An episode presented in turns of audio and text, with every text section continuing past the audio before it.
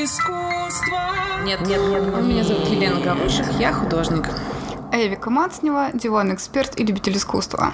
А сегодня наш третий выпуск про Энди Орхола. Ой, о нем, мне кажется, приятно поговорить. Интересная личность, многосторонняя. И одна из икон 20 века, и основатель журнала «Интервью», и тусовщик, и работал на глянец, что только не делал. Да, он и продюсер, и Да, художник, кстати. и коллекционер, просто классный бизнесмен. Кстати говоря, он а, олицетворяет, так сказать, такую историю американской мечты. Он родился в семье чехословацких иммигрантов в городе Питтсбург. Семья, судя по всему, такая вполне себе небогатая. Его отец работал то на шахте, то потом на стройке. А сам Энди Уорхол был а, очень болезненным ребенком, необщительным, не коммуникабельным. У него вообще не было друзей. Вот, он был, в общем, изгоем, одноклассники его дразнили, и был очень таким неуверенным в себе, впечатлительным, болезненным и эмоциональным мальчиком. Да, и из-за того, что он очень много проводил а, времени дома, в кровати, он очень любил раскрашивать раскраски. Мне кажется, это очень интересная деталь, потому что, в общем-то, все его самые знаменитые работы — это и есть э, растиражированные изображения, раскрашенные вручную. Ну и он а, выучился на а, графического дизайнера, переехал слава богу, в Нью-Йорк. Там сначала жи- жизнь была не очень благополучная, ну, как понятно, как у любого а, начинающего карьеру молодого человека. Он жил в каких-то очень а, бедных а, квартирах, где жил вместе с ним по 17 человек. И есть такая история, что однажды он устраивался на работу в Харберт Базар. Значит, пришел туда главному редактору, открывает папочку с работами, а оттуда вылезает таракан и ползет по столу главного редактора. Ну, вроде как женщина оказалась сердобольная, и она взяла его на работу, чуть ли не жалости. А есть сейчас еще одна история. Он в какой-то момент стал уже а, сам пытаться заниматься современным искусством, и однажды он пошел к известному критику, того времени. И показывают ему две картины.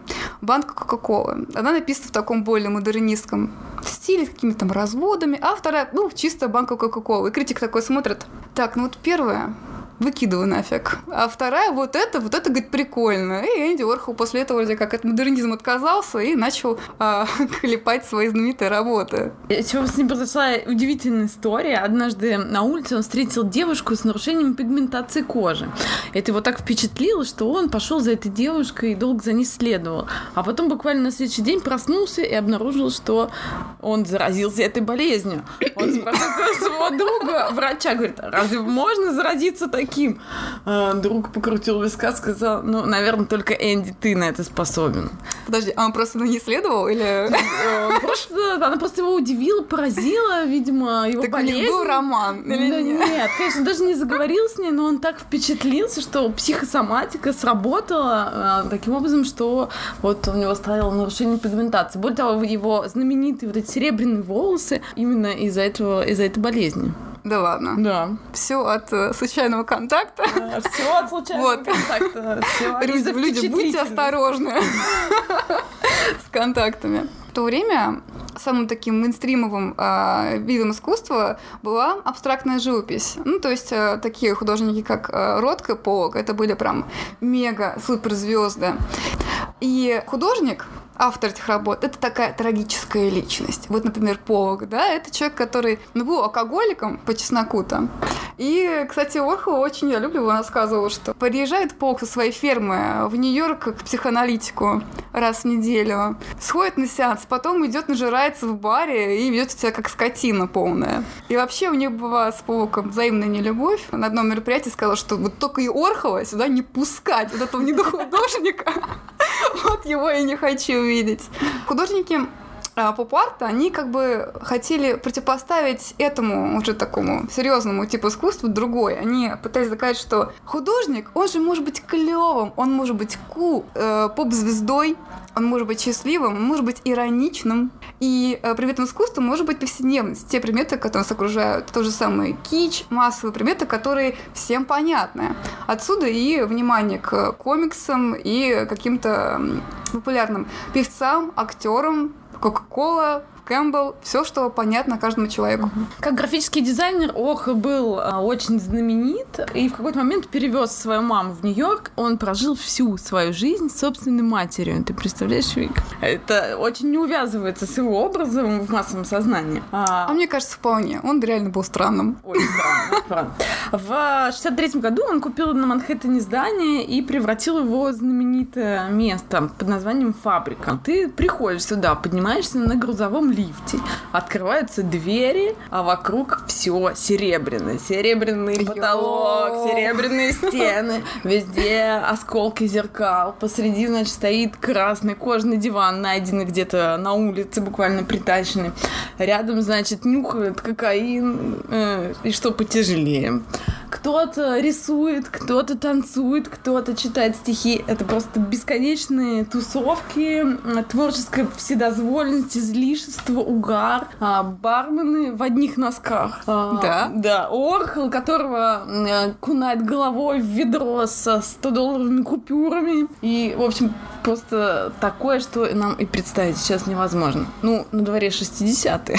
Да, 60-е это было время веселое. В общем, Орхол проводил время в бесконечных тусовках. Всю работу он припоручил своей свите. День они выпускали аж по 80 штук. Они же устраивали вечеринки. Вот, Я да. вспомнила. То есть он такой, э, давайте, приходите на вечеринку раскраску. В гости приходят, у нас складывают на полу вот эти вот отиражированные способом шокографии изображения, и э, гости их раскрашивают, а потом он рассказывал, что его мама подписывала его картины. И на самом деле это было сознательно такое действие. Он хотел стать вообще никем. Он сознательно очень часто носил парик, очки, иногда на какие-то мероприятия своих двойников вообще посылал. И гости даже не понимали, вот кто тут тусуется сейчас шампанское пьет, это вообще Орхол или его двойник? Может, что Орхол там спокойненько, э, не знаю, ванну дома принимает в этот момент, как бы неясно. А Орхол, он, э, называли человек-зеркало, он сам о себе говорил, что вот вы смотрите на мои э, картины, на мои фильмы, ну, это поверхность на меня, а за ней ничего, ничто. И э, когда э, умерла одна из э, его них, ну, непонятно, паси, не паси, Сербия, куда наверное, ты лучше знаешь, mm. он сказал, что она была восхитительное пустое место. И в его представлении это был э, комплимент, на самом mm-hmm. деле. Надо сказать, он обладал довольно специфической внешностью. Он был таким бледным, все его лицо было покрыто прыщами. А, у него была, были проблемы ужасные с кожей. Он носил себе просто толстенный слой грима, который не помогал, потому что все равно он выглядел как бледная поганка. А, у него был красный нос, который он однажды пытался даже исправить и пошел к косметологу, но получился еще хуже. И знакомые его еще прозвали... Краснее. Еще краснее, да. Знакомые прозвали этот красноносный Орхол. А, так это же Санта-Клаус. Фактически. Возможно. Еще подарки проносил. А, поэтому, э, думаю, в молодости он ужасно комплексовал из-за этого, и, you может быть, это объясняет немного то, а, как он поступал с людьми, потому что поступал он со своими приближенными очень жестко. Он их называл суперзвездами. Он называл суперзвездами, да, но за его внимание боролись все, кто его окружали. Его постоянно окружала огромная свита, среди которых было очень много фриков, трансвеститов э, со странными именами, типа Ультравиолет, Кэнди Дарлинг и так далее. Ну, это же классно. Ну, классно, Здорово. да. Вот, и сегодня Бог улыбался тебе, и ты был его фаворитом, и ты был счастлив. А завтра он мог даже не поздороваться с тобой, и ты впадал просто в пучину небытия. Чуть ли не до драки там доходил, чуть ли не до мордобоя, а он спокойно стоял и наблюдал за этим. А вот это внимание, оно было чисто платоническое, имею в виду борьба базу внимания. Ну, вот, кстати говоря, я вот э, пыталась узнать про сексуальную ориентацию. Я, я поинтересовалась, конечно, этим. Очень интересная история. В э, своем своих дневниках он ничего не писал о своих любовниках. Очевидно, Только что про маму. Да, очевидно, очевидно, что он был гомосексуалистом. Это очевидно из его работ, и картин, и киноработ. А некоторые считают, что он был асексуалом. Нет, у него было несколько любовников, и это доказано. Ну, буквально несколько, потому что к сексу он относился очень странно, он говорил, что самое прекрасное — это возжелать кого-то, чтобы тебя тоже возжелали, но чтобы у вас никогда ничего не было. Вот это самая великая любовь и страсть. По Наверное, его отсюда и мнению. слухи, что он был сексуалом. А, Возможно. Еще у него были музы, допустим, такие, как Эдди Седжвик. А, Она называла себя миссис Уорхол. Они везде выходили вместе, одевали парные костюмы. Вот, собственно, сделала себе такую же прическу, как у него. Но Эдди Седжвик э, влюбилась в другого, а именно в Боба Дилана. Но Боб Дилан, конечно, был красавчик. Я думаю, это поразило Уорхол в самое сердце. И он изгнал ее из этой тусовки. А Эдди очень любил наркотики. Она была такой богатенькой девочкой, которая постоянно сидела на какой-то жесткой наркоте. Вот. И когда Боб Дилан тоже ее бросил, и она была просто на грани нервного срыва, она пришла к Эдди и попросила дай мне, пожалуйста, денег. А он даже не стал с ней разговаривать. Ну, в результате она некоторое время пролежала в клинике по реабилитации, излечилась, вышла замуж за соседа по клинике. И буквально на следующий день ее нашли мертвой от передоза. Эх, жалко девушку. Да, девушка очень красивая была. Я прям помню фотографии, много видела фотографий. Она, конечно, очень красивая была. Ну, это икона стиля, Стильная, конечно. да, да. икона стиля. Еще Энди везде ходил с диктофоном и всех записывал на этот диктофон. Он даже не всегда сообщал людям о том, что он их записывает. И он называл диктофон своей собственной женой. И вот когда один из его актеров, которых, э, которые у него сни- снимались, принял э, дозу ЛСД и выбросился из окна, Энди сказал, черт возьми, как же он нас не предупредил, мы могли бы снять это. Небольшое извращение. Вот, а когда один из музыкантов Velvet Underground, э, собственно, группа, которую он продюсировал, покончил с собой, оставил предсмертную записку, по слухам, Энди использовал ее просто как туалетную бумагу. И Не классно. Серьезно, да. Не классно. Вот, а на похорон своей матери он тоже не появился, даже не пришел туда. Она ему картину подписывала. Ну, а он не прочим, пришел. Да, вот мать была единственным человеком, которого он действительно любил всю свою жизнь и о котором заботился, но вот почему-то почему-то так. Странная история, он вообще не ходил на похороны. Вот это отношение со смертью, кстати говоря, очевидно и в его работах прослеживается. Наверное, для большинства людей Энди Уорхол известен по картинам с Мэрин Монро, с банками Супа Кэмпбелл, Джеки, Кеннеди, банки Кока-Колы, опять-таки, бутылки. Но, например, у него есть серия работ, которые посвящена как раз смерти. Например, серия, посвященная автокатастрофе, в которой погибло 129 человек. И про нее Энди, Энди Уорхол говорил, э, вот я прочитала о ней в новостях, я был шокирован, кто же эти люди, которые погибли в этой катастрофе. То есть, ну вот, судя по его этим словам, кажется, что на самом деле его волновала судьба вот этого массового человека, которого мы никогда не видим. Человек за вот этой газетной вырезкой фотографии. Есть серия работ вот с, э, с человеком-самоубийцей, который выпрыгнул из высокого здания. Есть работы с электрическим стулом. У меня такое ощущение, что он, с одной стороны, показывал всем своим этим образом и поведением, что смотрите, я никто, если моя работа, они ничего не значит.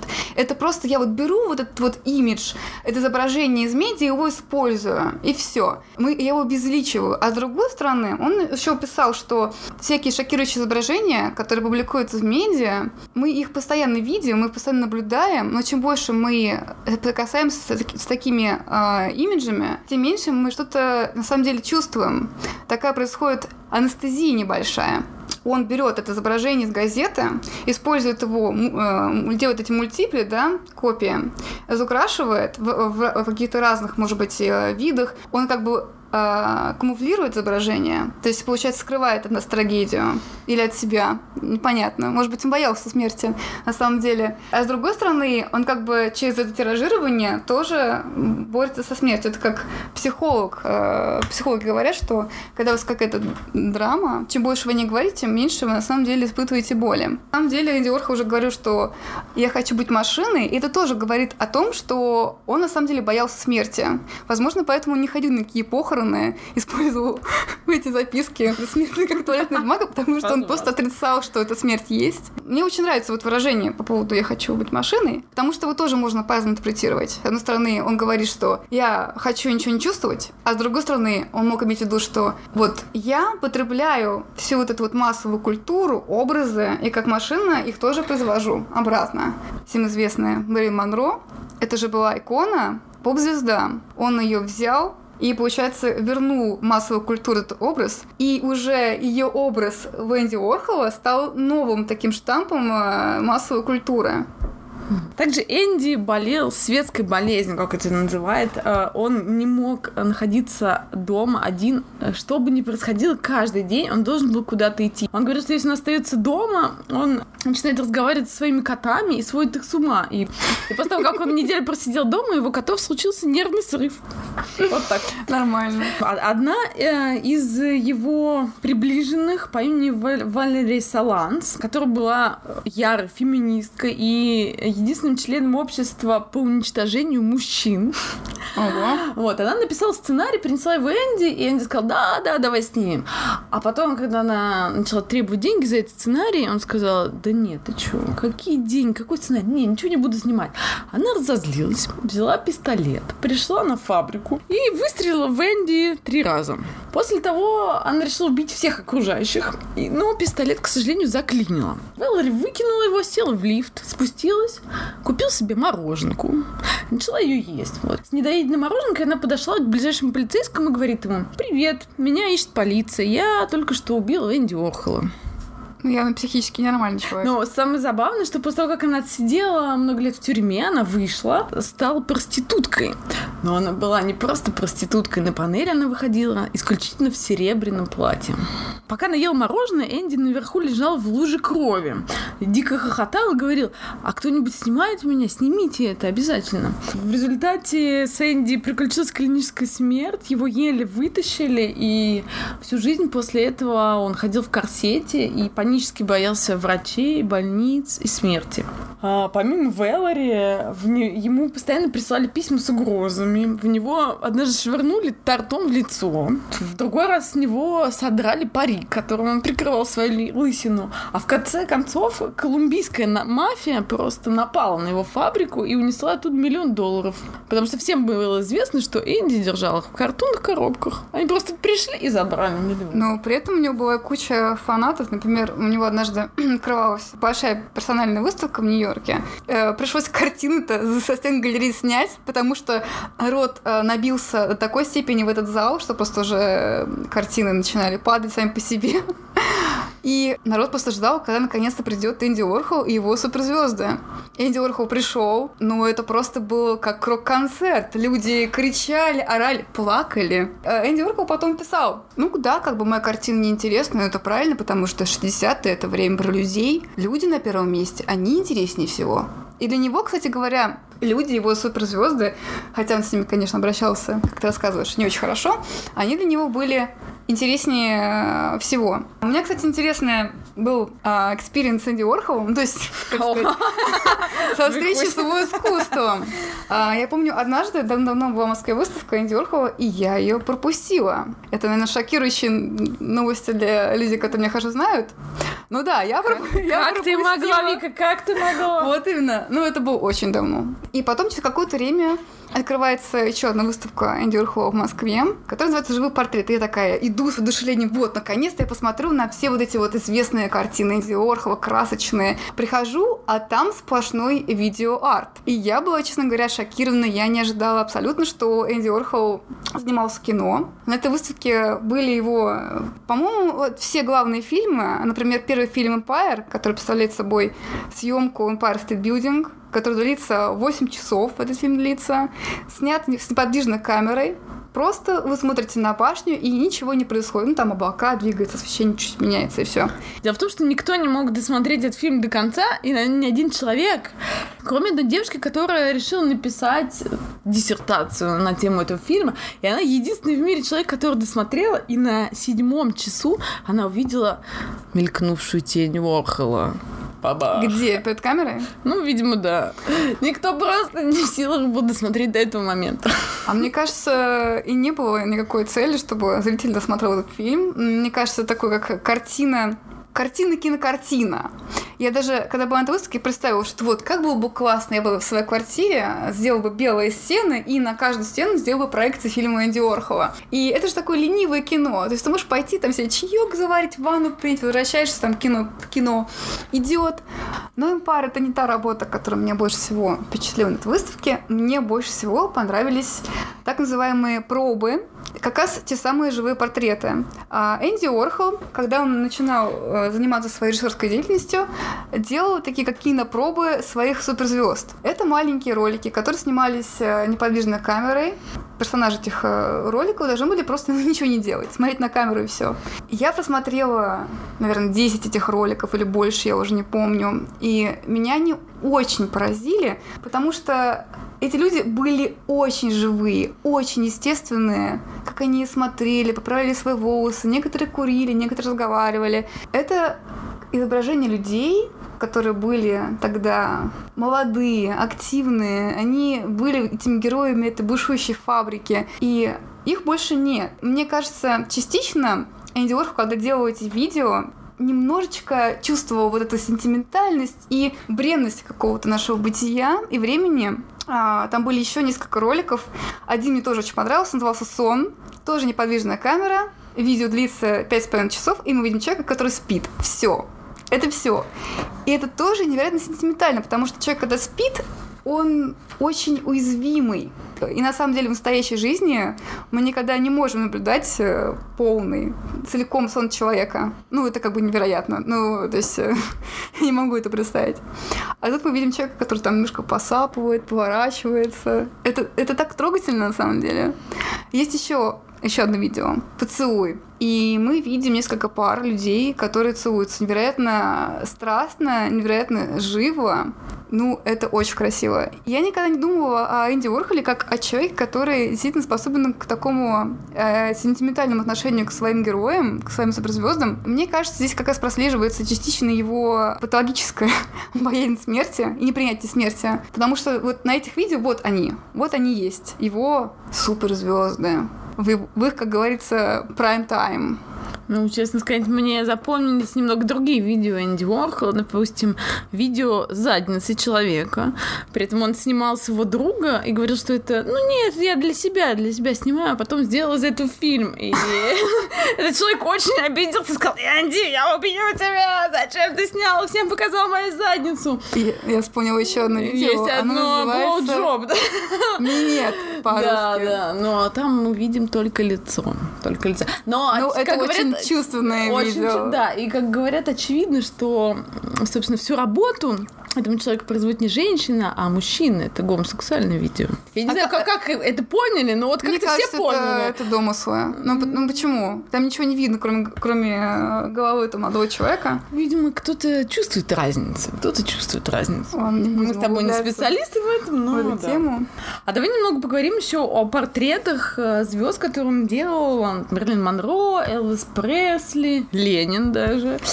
Персонажи очень, э, мне кажется, показательно что фотографии, с которых он делал копии, потом они закрашивались, делались в моменты, когда человек либо был уже мертв, он изображал, может быть, э, персонажей из фильма, которого только что должны застрелить или что-то такое. То есть здесь опять идет э, игра работа с темой смерти. Энди Орхол как бы тиражирует изображение таким образом, его немножечко превращая в бесконечность. В этих работах он э, изображал людьми идеальными. Он ретушировал их, убирал все морщинки, все какие-то неровности кожи, делал большие глаза. Он говорил о том, что вот сегодня вот человек может выглядеть не очень, ну вот у него там прыщ скачан, не знаю, но это же не характеризует его как человек. Вот я уберу это все, и вот идеальное изображение этого человека, вот оно и будет его сутью. Вот, опять к вопросу бессмертия. Он делает эти портреты либо с а, готовых фотографий, либо с фотографий, которые делал сам, их полароидом, притом какой-то определенной моделью. И когда фирма Polaroid перестала выпускать эту модель, Энди очень расстроился. Только для него специально несколько лет они выпускали эту модель исключительно для Орхола, чтобы он продолжал снимать ей. Я сейчас вспомнила об одной работе, которая мне тоже нравится. Она называется «30 самых рискивых преступников». И тут Энди Орхол очень хорошо протроллил. Мне кажется, все художественное сообщество. Это была работа для Всемирной выставки. И его попросили, как уже такого очень известного художника, сделать работу для американского павильона. Он э, вывесил на фасаде этого павильона 30 изображений людей, фотографии, которые разыскиваются э, Интерполом. Но потом заразился настоящий скандал, потому что половина людей были итальянцы, ну понятно почему. Ну, да. ну Энди Орхол специально итальянцев не выбирал, он так получилось. Но его обвинили, понятно, в, раси... в национализме, в расизме. А половина людей уже были оправданы и не были больше розыске. То есть выяснилось, что они были по ложным обвинениям. Ему сказали, Энди, короче, убирай это все нафиг. А, и Уинди, что он сделал? Он взял свою любимую серебряную краску и закрасил серебряной краской. Это было на фасаде до павильона. У него же была вот теория, что каждый человек нужно ждать 5-15 минут славы. Получается, когда человек э, получает известность, на самом деле когда он попадает в какие-то хроники, да, в медиа. Это происходит обычно, когда человек либо преступник, э, либо он умер на самом деле, если какая-то происходит катастрофа. Есть еще одна очень известная картина Че Гевара. Думаю, все ее видели. Ну, в том же стиле, что и Мерлин, у Элвис. Все думают, что это работа Орхола, но нет. Оказывается, это подделка, которую сделал один из его знакомых и, собственно, попытался продать за немалое количество денег. И фикцию раскрыли, и его арестовали и предъявили обвинение. Орхол узнал об этом и сказал, нет-нет-нет, это моя картина, моя. И все деньги с ее продажи забрал себе. Молодец. Я думаю, что Энди не просто художник, а он именно такой делец. Он человек, который э, занимался не просто искусством, а бизнес-искусством. Он так и говорил, в этом, бизнес-арт. В этом он преуспел и был просто the best, просто лучшим. Я недавно поинтересовалась и нашла сайт, на котором ты вот прямо сейчас можешь зайти и купить себе картину Орхола. Почем? Да, вот Лен. я расскажу сейчас почем. Давай расскажи. А, значит, картину Орхола с настоящей якобы подписью, которая на самом деле не настоящий, потому что он ленился подписывать эти картины, а подписывала мама, там, вы знакомые.